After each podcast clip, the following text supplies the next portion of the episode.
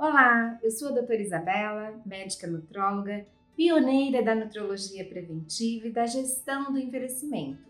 Estou aqui hoje para falar de um quadro chamado selenose, de intoxicação pelo selênio. O selênio é um mineral essencial, ou seja, necessário para o nosso organismo, mas em pequenas doses, por isso ele é um micronutriente. E ele tem três papéis muito importantes. Primeiro, ele atua na conversão do T4 ou tiroxina em T3 ou triiodotironina, a forma mais ativa do hormônio tiroidiano. Depois ele faz parte, ele é um cofator da enzima mega importante chamada glutationa peroxidase, uma enzima antioxidante muito importante para as nossas defesas. E por último, ele protege contra a ação de metais tóxicos como cádmio, que pode danificar os testículos.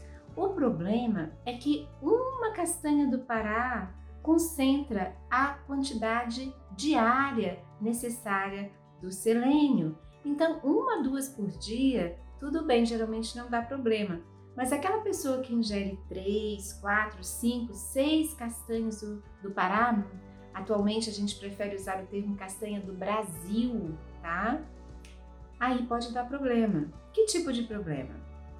Unhas fracas e quebradiças, com pontos brancos, estrias longitudinais, cabelo sem brilho, que se quebram facilmente na raiz, e em qualquer lugar do corpo eles podem nascer despigmentados, problema nos dentes, na pele, até convulsões, e mesmo problemas motores, certo?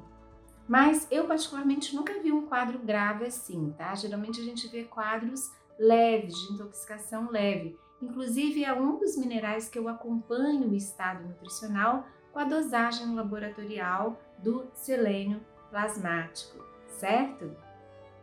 Então, cuidado, evite a intoxicação pelo selênio e acompanhe o estado nutricional, se possível, certo?